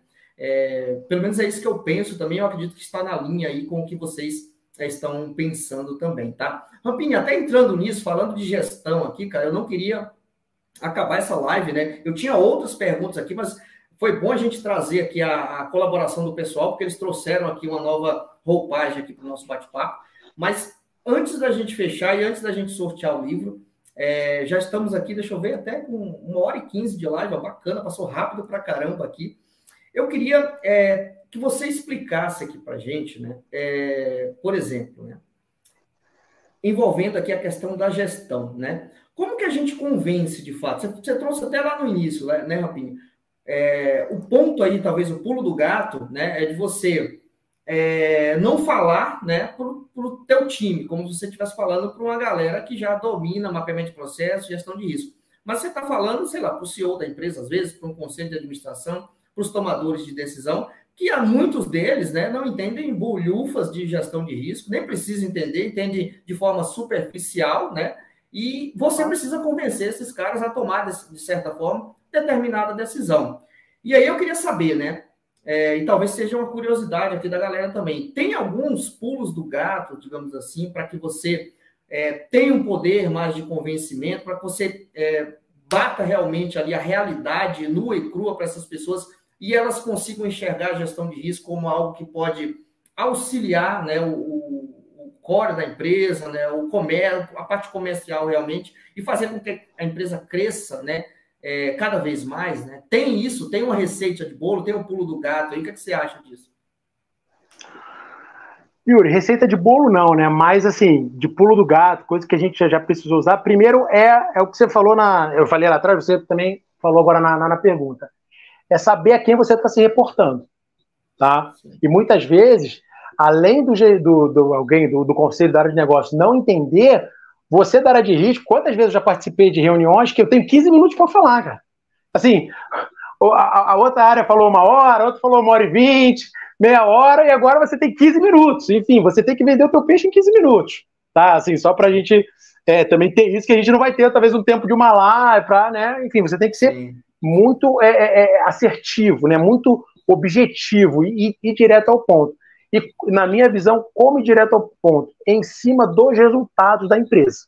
Tá? É, é trabalhar em cima de, de resultado. É o que a área, por isso que eu falei lá, lá no início, e em Minas Gerais, tá? Mas assim, é aí que eu falo, o meu livro fala muito mais disso, né? Eu, eu trabalho muito mais pensando nos resultados. Então, quando eu penso no resultado, em que sentido? Eu, eu mostro o seguinte: olha, é, primeiro, que você entende do negócio, esse é o ponto. Então, você não está ali para falar de estrutura. O, o, o, gestor não quer saber se você está usando o Orange Book, se você está usando a COSO, ISO.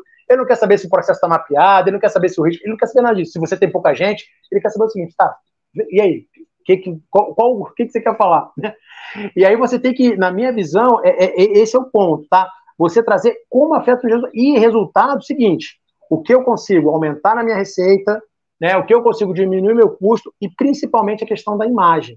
Muitas vezes, pessoal, a gente entrando pela reputação da empresa é um pouco mais fácil, tá? Você convencer, porque muitas vezes a gente, mesmo entendendo o negócio, né? Você tem que entender o negócio. Você há uma limitação, né? Muitas vezes, lógico, né? A gente pega um balancete de uma empresa, aquelas linhas normais você entende, mas vai chegando a um ponto que, enfim, né, há uma limitação de, de entendimento. Reputação não, tá? Inclusive também reputação é mais difícil de, de medir, inclusive, tá? Então, uma, eu acho que um argumento muito forte para o gestor de riscos, além do que eu já falei, seja mais objetivo, né? saiba para quem você está se reportando, estude um pouco a história daquele é, é, gestor que você vai se reportar, quem é o presidente do conselho, quem é a sua equipe, né? Estude história que eu digo, veja o latte, veja qual era dele, veja, isso, isso é muito importante, né? A gente conhecer é, é que, para quem a gente vai se reportar, né? Só tentar nominar aqui, né? Quem a gente vai se, se reportar, conhecer o negócio da organização, do tipo, eu, eu já comecei a reunião, olha, gente, eu sei que a gente está pensando em fechar a matriz tal, a filial tal, papapá, e aí o cara, pô, ele sabe qual é a minha dor, porque, lógico, o gestor ali, né, ele, está com uma dor, ele, está com um problema, né? Então, eu não estou ali para trazer outro problema para ele. Então, eu, eu, assim, mostrando que eu estou sabendo, né, que a gente, olha, eu, pelo relatório, a gente identificou que as vendas no setor sul caíram. Então, pensando em aumentar essas vendas que a gente não teve lá no Rio Grande do Sul, a gente pode implantar essa área. Um, um exemplo que eu estou querendo dizer. E também ir pela imagem. Ir pela imagem como, Yuri? Muitas vezes trazendo casos que já ocorreram com outras empresas do setor. Então, sempre eu fico com alguém da minha equipe, quase o, na revista Tititi, né? quase uma fifi, só analisando o que está acontecendo, porque numa hora dessa a gente pega uma manchete, bota naquela apresentação, ela causa um impacto maior. Isso aí já aconteceu com o concorrente, vai querer acontecer com a gente? Sim. Você entende? Então, assim, eu acho que esse é o ponto, mais do que, na minha visão, ficar apresentando dashboard de riscos, é, enfim, não sei, tá? Não tem regra não, não, não tem regra do bolo. Muitas vezes, como eu falo, às vezes é um cara que está numa posição de negócio, uma posição estratégica, que é um CEO, que já foi da área de risco tempos atrás. Aí eu vou com outro enfoque para ele. Né? Por isso que eu estou dizendo, eu tenho que saber quem, quem, a quem eu estou me reportando. Né? É, e também, aí esse é um ponto que eu volto àquela questão do, do, do, do macroprocesso, nós temos que saber qual é o nosso processo crítico, ou quais os nossos processos críticos, né? E aí, muitas vezes, voltando àquela situação do, do ah, eu, eu não tenho processo mapeado, olha, ó, verificamos aqui que vocês não têm nada mapeado, mas olha, esse processo aqui, eu preciso de mapeamento para fazer identificação. Porque os outros ainda consigo, vamos fazer relação entre os agentes, vamos fazer um mérito. Mas esse aqui, se eu não tiver ele mapeado, se eu não tiver todas as tarefas, esse é o nosso processo crítico. Esse é o nosso ponto crítico, né? Tem é, o professor brasileiro fala muito isso. Essa é a nossa joia da coroa, né? Então, assim, essa é a joia da coroa. Esse aqui eu não posso perder. Né? Então, esse aqui, você pega, esse, investe em mapear esse processo, porque eu preciso disso aqui mapeado para poder trabalhar em cima. Então, é, é, esses seriam os pontos né, de, de, como convencer, mas volto a falar, não tem forma do bolo, isso vai de muita quilometragem rodada, de você tentar entender né, a cabeça do, do, do gestor, a cabeça do presidente, do CEO, do, do, da equipe lá do, do, conselho, dos conselheiros, né, de, de, de, administração, enfim, é de fato é um desafio, mas eu acho que pensando um pouco nesses pontos, né, a chance de, de, de obter sucesso é grande. Pô, bacana, cara. E você veio trazendo aqui, né? E eu até pensei num ponto aqui que nem estava no script para eu te perguntar. Mas eu queria fechar até com, com esse ponto aqui. É, claro, de forma é, ao longo da live aqui, você trouxe alguns exemplos práticos. Oh, já usei isso, usei aquilo, igual como você trouxe na questão da, da, da empresa lá de educação, né? Que eles tiveram uma, toda uma, uma desenvoltura ali, digamos assim, pré-pandemia, né? E auxiliou durante a pandemia ali. Mas eu queria saber se você tem algum case, assim, claro, mantendo confidencialidade, que você possa trazer para a gente falar, Yuri, é, eu atuei dessa forma, funcionou, é, e funcionou por conta que eu fiz o trabalho dessa forma. Né? Tem algum, algo assim, de forma bem, claro, simplificada, que você consiga trazer para a gente? Tem, não, tem, tem alguns, né? Mas assim, vou trazer um aqui, que aí pega, a gente falou ainda agora com a questão da, da, da, cultura, né? E eu sei que você navega também muito, você, Yuri, vou te homenagear também, você navega muito por risco comportamental, que eu, que eu já sei disso, já vi coisa Para ser um bom investigador, você tem que navegar muito por risco comportamental. Teve uma, uma situação também, que aí pegando a questão da cultura, né? É, a gente, se, né, aí, se você está na empresa, você tem que entender a sua empresa, e também se você for prestar uma consultoria, você tem que entender em que, onde eu quero chegar. Era uma multinacional, né? tinha uma, uma filial na Europa, tinha a filial daqui, e chegaram com a ideia de mudar a hierarquia é, vertical para uma hierarquia horizontal, que é na filial da Europa, deu super certo, aumentaram seus resultados, agora a gente não gasta muito com capacitação, só contrata profissional sênior, ou seja, o cara já chega jogando E, e, e funcionou. E, e botaram isso aqui né, na, na sede aqui do, do Brasil. Né, na, na, na, sede do Brasil. E a gente, lógico, né? É, você sabe disso, né? Lidar às vezes com multinacional, você tem que também atender os regulamentos da matriz, natural, faz parte do negócio. E a gente começou avaliando aquilo e a gente foi vendo que aquilo né, rodou, rodou dois ou três ciclos, rodou, rodou três anos com essa hierarquia é, horizontal. Só que na nossa análise, aí que eu falo, da equipe de gestão de risco com a estratégia, aquilo não estava revisando aqui, estava patinando. Né? Assim, não, se identificou, não, não, é que piorou, tá, Yuri? Mas não se identificou uma melhora. Né? Assim, e aquilo começou a incomodar, é o que a gente fala. Por isso que você tem que saber trabalhar com os dados, né? não só com o que você está vendo. Né? Então aquilo começou a incomodar, a equipe diz: olha, olha só, o resultado não melhora, esse resultado aqui não melhora, não melhora. E resumo, né? E a gente começa, faz reunião com o gestor, faz reunião com a área, e, e, e aí outros projetos estavam um pouco mais à frente, e a gente sentando, e nós, né, sentamos, fazemos, não é o teu tipo de entrevista, mas é entrevista com o gestor para conhecer o trabalho, e você sabe muito bem disso, né, Yuri? A gente é, é contrata por, por, competência e demite por comportamento, né?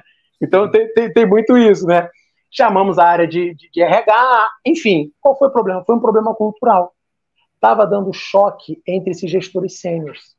Por quê? Eles fizeram aqui, a gente pegou o modelo europeu, tá? Só contratamos é, Messi, Cristiano Ronaldo, tá? Só que era muito bom, do, do, mercado, com muita experiência de mercado, mas todos na mesma linha. Então, quem era o gerente do projeto? Então, tinha muito conflito entre eles, tá? Então havia muito. muito... Né, também, né?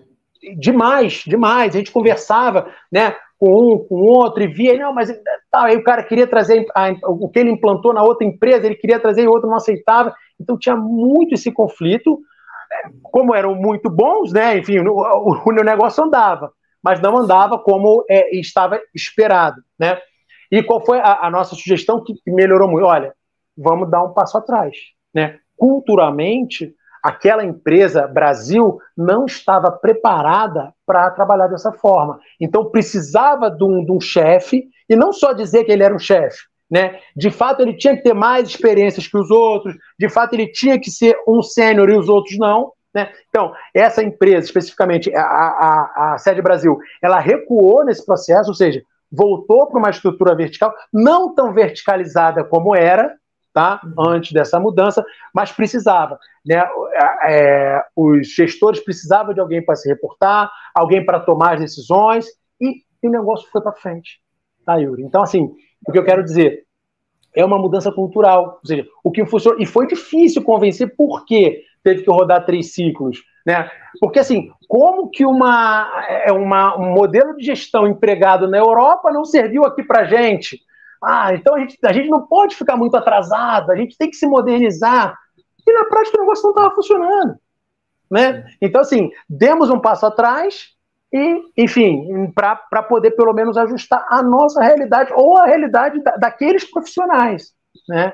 Então, isso é um, é um, caso bacana que eu trago questão de cultura, né, a tua área, que é o risco comportamental, né, a questão de, de, de comportamento, ou seja, muito cara bom, às vezes no currículo, agora não tinha certas habilidades, né, certas skills para para lidar com aquilo, não sabia ouvir um não, cara excelente, não sabia ouvir um não, não sabia, não entendia que o projeto, que, a ideia dele naquele projeto ia ser questionada, ele ia ter que defender aquele ponto. Muitas vezes o gestor, da onde ele veio, ele não estava acostumado a ter que defender um ponto, né? É, muitas vezes não, é, a decisão dele era final. Muitas vezes, isso é muito nosso aqui, tá, Yuri? Pelo menos a minha visão, não nosso Brasil. Eu acho é nosso, que eu posso dizer assim, sul-americano, tá? A gente se sente muito com as críticas, as críticas abatem muito a gente, né? E aí, pegando é um, um, um, viés um pouco acadêmico, né? É, eu já tive a oportunidade né, de apresentar trabalho em Chicago, em Lisboa, enfim. E, e a porrada canta, de, de, de, desculpa o termo, tá entendendo? Sim. Mas eu quero dizer assim, a, assim, o nosso trabalho é criticado mesmo, não é aquela, olha, eu vou fazer uma crítica construtiva, não. O professor lá pergunta: por que você está pesquisando isso? O que, que isso vai somar? O que, que você traz de novo? E bota Sim. seu trabalho lá no chão, no, no, bom sentido, e você tem que ter habilidade, não, de defender aquele seu ponto até onde você consegue. E trazendo, e aí, aí falando, né, aliando a academia com o mundo corporativo, trazendo isso para o mundo corporativo, isso é muito importante. Porque você não adianta. Olha, você recebeu. E, e, é uma crítica mesmo. A gente tem muito aquela, aquele milindre de falar: olha, vou falar uma oportunidade para ver. Sabe, a gente fica milindrado para não ofender a nossa equipe. Muitas vezes. Não estou dizendo ser mal educado, nada disso, pessoal. Mas eu estou querendo dizer assim: você tem que ser verdadeiro. Olha, o seu relatório não ficou bom, o seu relatório não ficou contente. E muito gestor, quando escuta isso, meu Deus do céu. Entendeu? Então, assim. Exato é, é eu acho que tem, tem um pouco esse viés, e eu acho que isso, nessa organização que eu estou te falando, foi isso que um pouco bateu. Né? Gestores sênios que estavam acostumados, né? ter sempre a última palavra, as suas é, é, ideias sempre serem uma sacada diferente. Quando ele se viu de lado do lado dos outros também, era cada um, todo mundo, cada um queria inventar roda, sabe? Cada um queria ter uma sacada que e nem toda hora você vive de sacada. Muitas vezes você tem que fazer o feijão com arroz, né? Você tem que né, fazer o feijão com arroz para o negócio andar. Então, esse é um exemplo real que a gente. E foi assim, onde eu, só para finalizar, foi a área de gestão de riscos que teve essa percepção. Não foi a área estratégica, não foi a área operacional. Eles mesmos não conseguiam identificar isso, porque né, só o cara muito bom. E aí a gente vendo, vendo, vendo, e, e, e lê, pesquisa, tal, pô, pode ser isso. E, e fim não, não deu outro, entendeu? Ah, e o que você trouxe aí, cara, é, é, o que você pontuou, né? É risco comportamental, realmente. Porque muitas das vezes, né? E aí é, um, é muito do, do, do, do tirocínio, às vezes até da experiência da, da, área de gestão de risco, né? Que muitas das vezes eles focam muito no processo, né? Na parte procedimental e às vezes esquece do, da pessoa, né? E na verdade é a pessoa que vai, talvez, é, muitas das vezes, né? Digamos assim, é, conduzir aquele processo, conduzir aquela operação, né? E aí deixa, de certa forma, o risco comportamental de lado, né? E muitas das vezes é isso que impacta no resultado das organizações, como você trouxe esse exemplo muito bacana aí, né? De que o risco comportamental influenciou, né? E estava até atrapalhando a empresa de certa forma. Pô, muito, muito legal, muito bacana. É, pessoal, eu agradeço todos vocês aqui. Tinha outras perguntas, né? Mas a gente já está com uma hora e meia de live, até para não tomar muito mais aí o tempo do, do Rampini e também de vocês. Eu sei que já a gente já está avançando aqui, são oito e meia da noite, então deve estar uma galera cansada aí. Para a gente não ficar né, com uma live muito maçante, a gente vai chegando ao fim aqui. É, Rampini, eu só queria, cara, antes da gente sortear o livro, tá? É, fiquem aí, pessoal, que a gente vai sortear e eu vou falar o nome. Se a pessoa não tiver aqui no chat der o oi, eu vou passar para outra pessoa, hein? Então fiquem por aí. É, eu só queria trazer, Rampinho, um ponto que essa live aqui, ela me deixou é, super contente, por quê?